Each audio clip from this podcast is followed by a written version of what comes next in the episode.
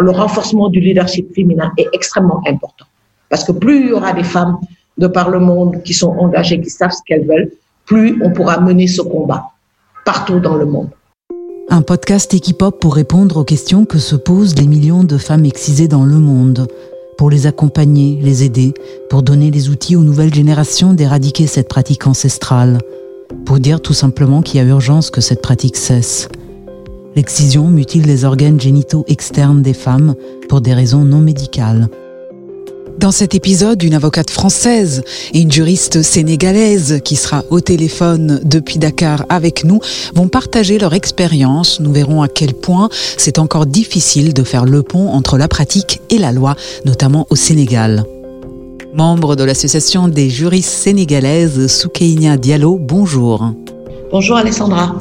En France, porter atteinte à l'intégrité physique d'une jeune fille ou d'une femme est une infraction en vertu de l'article 222.9 du Code pénal. Les violences ayant entraîné une mutilation ou une infirmité permanente sont punies de 10 ans d'emprisonnement et de 150 000 euros d'amende. Lorsque la victime a moins de 15 ans, cette peine est portée à 15 ans de réclusion criminelle au terme de l'article du même code. Quelles sont les sanctions prévues par la loi au Sénégal? Sous Kenya Diallo oui, au Sénégal, toute personne qui aura porté atteinte ou tenté de porter atteinte à l'intégrité de l'organe génital d'une jeune fille par ablation totale ou partielle ou par d'un ou plusieurs de ces éléments, par infibulation ou sensibilisation, risque une peine d'emprisonnement de six mois à cinq ans.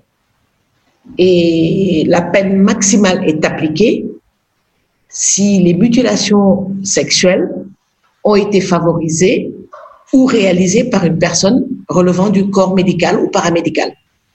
Et c'est la peine est encore plus corsée quand il, si à l'issue de si, si l'excision a entraîné la mort. Dans ce cas, c'est la peine des travaux forcés à perpétuité qui sera toujours prononcée. Et on ne s'arrête pas aux auteurs. On sort, ces peines sont, ce sont les mêmes peines qui sont prévues pour toute personne qui aura suscité, ou en tout cas favorisé par des dons, promesses ou influences de la survenance des mutilations sexuelles. Je précise que vous êtes au téléphone avec nous depuis le Sénégal, donc il pourrait y avoir quelques petites, euh, euh, quelques petits dérangements.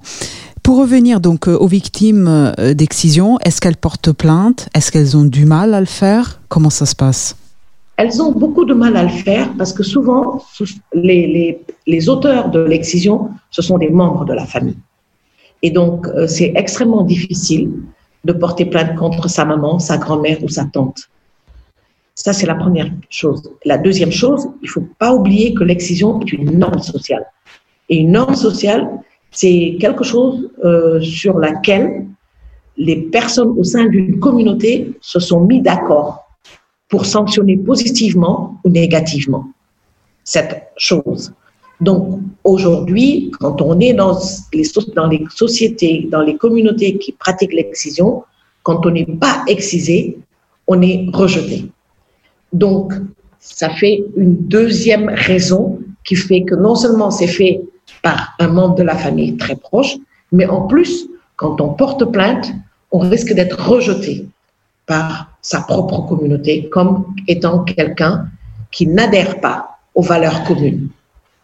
Donc, c'est un peu l'une des raisons qui font, les deux raisons principales qui font que les personnes ne portent pas plainte. Outre le fait donc euh, de pas porter plainte, il y a aussi la problématique de la peine maximale euh, que le juge donne rarement, voire jamais. Est-ce que vous avez un exemple, une anecdote autour euh, de cette pratique? Tout à fait. Nous avons deux, je peux partager avec vous deux anecdotes. La première, c'est le cas d'une jeune, d'une, d'une, d'une petite fille qui vivait en Europe avec ses parents. Elle est venue au Sénégal en vacances et sa grand-mère l'a fait exciser. La petite a fait une hémorragie, elle en est morte. Et le papa, hors de lui, a évidemment porté plainte. Mais vu l'âge de, la grand-mère de la petite, elle a eu droit qu'à une peine de sursis. Parce que le juge a considéré que vu la, le milieu socio-économique rural dans lequel ils étaient, en, mettre en prison une dame de, de cet âge-là qui pensait bien faire allait être extrêmement euh, mal perçue et pouvait avoir des répercussions graves sur la stabilité euh, du lien social. Et donc, il a préféré euh, donner une peine euh, largement en deçà de ce que la loi prévoit, parce que quand il y a eu mort d'homme, la loi prévoit la sanction de prison à perpétuité et elle a eu une droit à une peine d'emprisonnement avec sursis. L'autre exemple également, c'est toujours une fille qui a été excisée par sa maman. L'oncle a porté plainte parce qu'il avait été formé comme parajuriste par l'Association des juristes sénégalaises. Et la grand-mère de la petite, le propre, la propre mère du plaignant, s'est constituée prisonnier. Et donc toute la ville est sortie et allée prendre d'assaut le tribunal.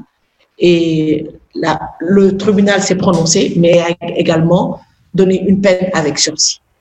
Donc ça, c'est vraiment des cas patents qui expliquent pourquoi le juge, de par son pouvoir souverain d'appréciation, décide qu'appliquer la sanction serait négatif par rapport aux conséquences sur euh, l'ordre public euh, qu'elle aurait.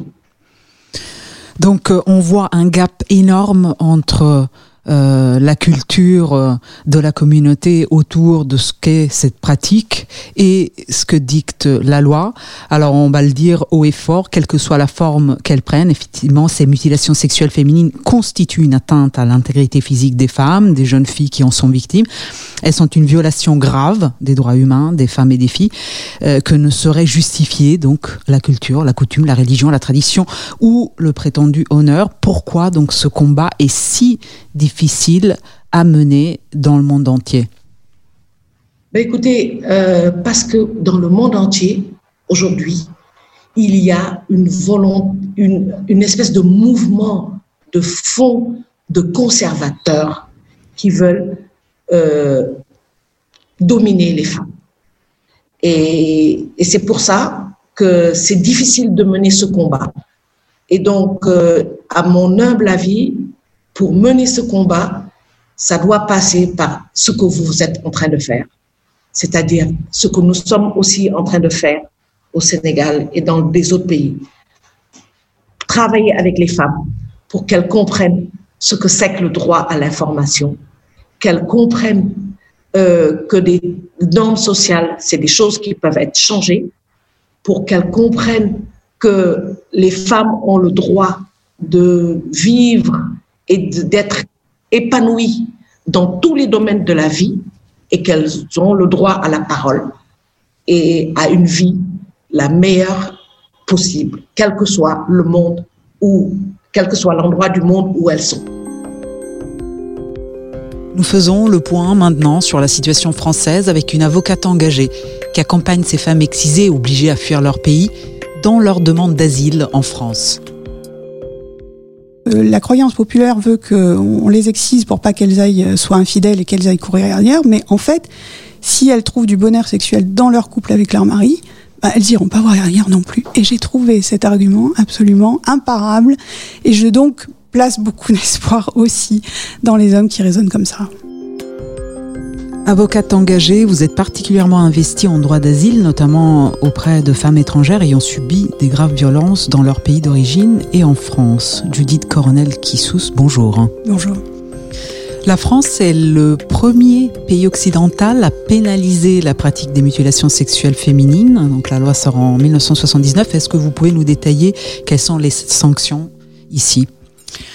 Alors, euh, l'excision est un crime c'est donc euh, c'est une, infraction criminelle qui est punie euh, de 10 à 30 ans de prison pour les auteurs qui commettent ce crime, aussi bien pour les auteurs que pour les complices, et aussi bien en cas de tentative que d'infraction réalisée.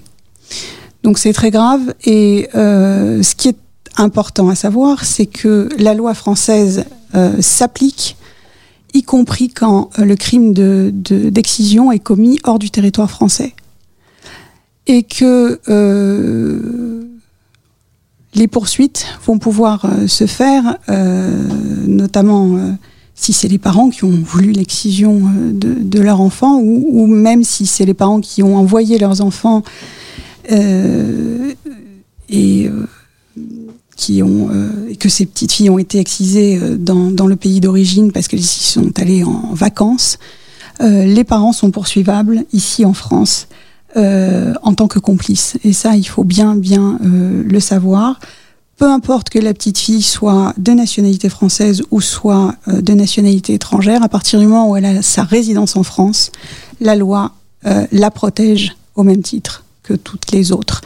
Et donc il faut bien euh, comprendre que ces, peines euh, s'appliquent également euh, à ceux qui peuvent être complices.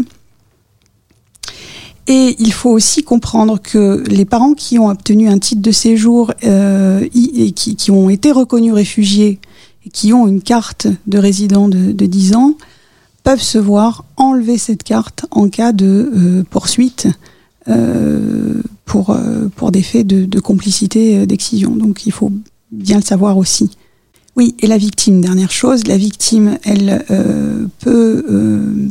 Alors souvent, ça, arrive quand elle est mineure, petite, voire très petite, elle a la possibilité de porter plainte et de déclencher des poursuites jusqu'à 20 ans après sa majorité. Donc les femmes peuvent porter plainte jusqu'à l'âge de 38 ans. Alors, souvent, les personnes euh, qui viennent vous voir euh, peuvent être euh, des réfugiés. Donc, ils viennent vous voir avec une envie de demander l'asile en France. Comment vous les accompagnez dans cette démarche qui est lourde, longue, compliquée Comment vous les aidez à réussir leur entretien à, à l'OFPRA? Alors, ce qui est important à leur faire comprendre, c'est que ils ont souvent de très bonnes raisons d'avoir fui leur pays, euh, mais euh, parfois ils ne savent pas l'expliquer. Et donc il faut euh, les aider à verbaliser, à conscientiser toute la souffrance et la violence qu'ils ont pu vivre. Notamment les parents qui se sont opposés à l'excision de leur enfant ont fait, ont subi des violences ont subi euh, euh, une mise au banc euh, de la société, euh, ont été stigmatisés euh, et n'ont pas eu d'autre choix que de partir parce qu'ils ne pouvaient pas être protégés par les autorités de leur pays euh, s'ils disent qu'ils veulent pas que leur fille soit excisée. Donc, et, et, culturellement, dans, dans ces sociétés, on ne s'oppose pas aux décisions des ancêtres. C'est pas possible. Et donc, euh, le simple fait de dire je ne veux pas appliquer la tradition, c'est transgressif des normes coutumières. Et euh, c'est très très mal vu. Et ça peut générer de la part de la famille, des proches, des voisins, euh, des violences, du tabassage, de, euh, de la séquestration, de la privation de nourriture, enfin tout un tas de choses très traumatisantes qui font qu'ils euh, n'attendent qu'une chose, c'est euh, fuir et parce que pour protéger, pour protéger avec leurs enfants pour, les protéger. Donc, ils ont accumulé beaucoup de souffrances. En plus, je ne vous parle pas des souffrances du parcours d'exil, euh, des femmes qui sont parties avec leurs filles et qui les ont vues se noyer en traversant la Méditerranée sous leurs yeux, des choses horribles. Et donc, quand on les accueille euh, et qu'on leur dit, ben, si, vous voulez la protection en France, il va falloir raconter ce que vous avez vécu, très personnellement, dans tout ce que vous avez de plus intime. C'est extrêmement difficile parce que euh, bah, elles n'ont pas envie de parler de justement ce qui les a traumatisés et ce dont elles ne veulent qu'une chose, c'est oublier. Et donc, c'est pour ça que la première chose à faire, c'est leur conseiller un suivi psychologique. Psycho... Alors, pareil, culturellement, les psys, c'est pour les fous. Mais non, euh, ici, c'est important, c'est pas pour les fous, c'est l'accueil de la violence, la verbalisation et la conscientisation de ce que j'ai vécu. Euh, il faut savoir aussi que, par exemple, en Guinée, il y a plus de 60% des, euh, de la population qui considère que c'est normal qu'un mari batte sa femme. Voilà. Donc quand c'est à ce point internalisé, je sais pas si on peut dire ça, mais intériorisé, on n'a pas conscience qu'on est une victime quand on a reçu des coups parce qu'on s'est opposé à euh, une mutilation. Donc tout ça, il faut le faire sortir, il faut du temps, il faut, des, il faut travailler en, équipe pluridisciplinaire avec des psychologues pour faire émerger la parole, pour euh, verbaliser et pour enfin euh, rendre dissible ce qui est indicible.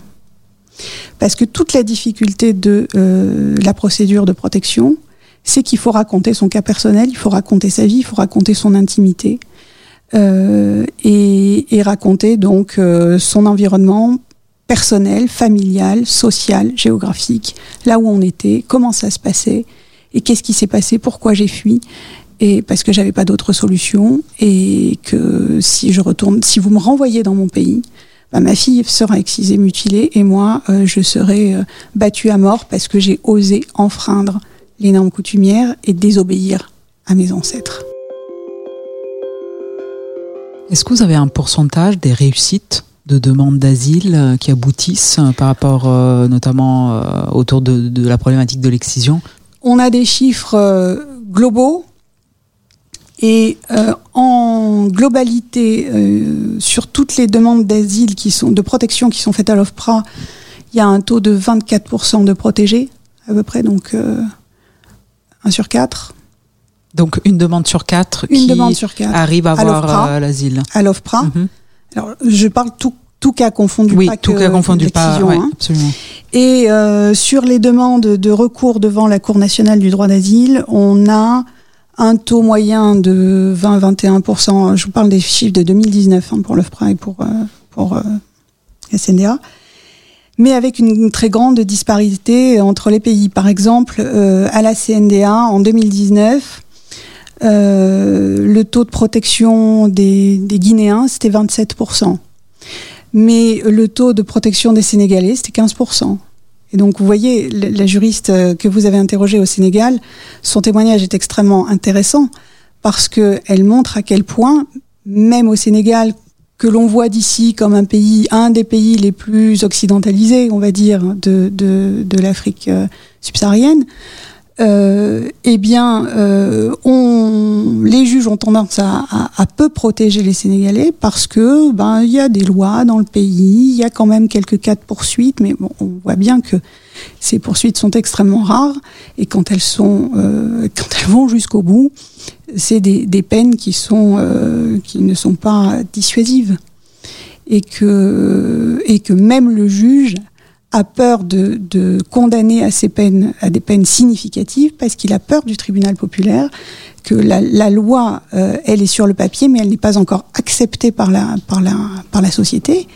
Et ça, le juge français, parfois, il a beaucoup de mal à le reconnaître, d'où un taux de que de 15% sur le Sénégal, alors qu'en Guinée, on a 27%, en Côte d'Ivoire, on a 20%, en euh, Mauritanie aussi 20% à peu près, donc 1 sur 5, voire moins de temps en temps un peu plus pour la Guinée, parce qu'effectivement la Guinée c'est un pays qui excise à 98% de taux de prévalence. C'est ça, absolument. Donc euh, voilà à peu près l'état des, des, chiffres pour 2019. Equipop, l'ONG qui fait avancer la santé et les droits des femmes et des filles dans le monde.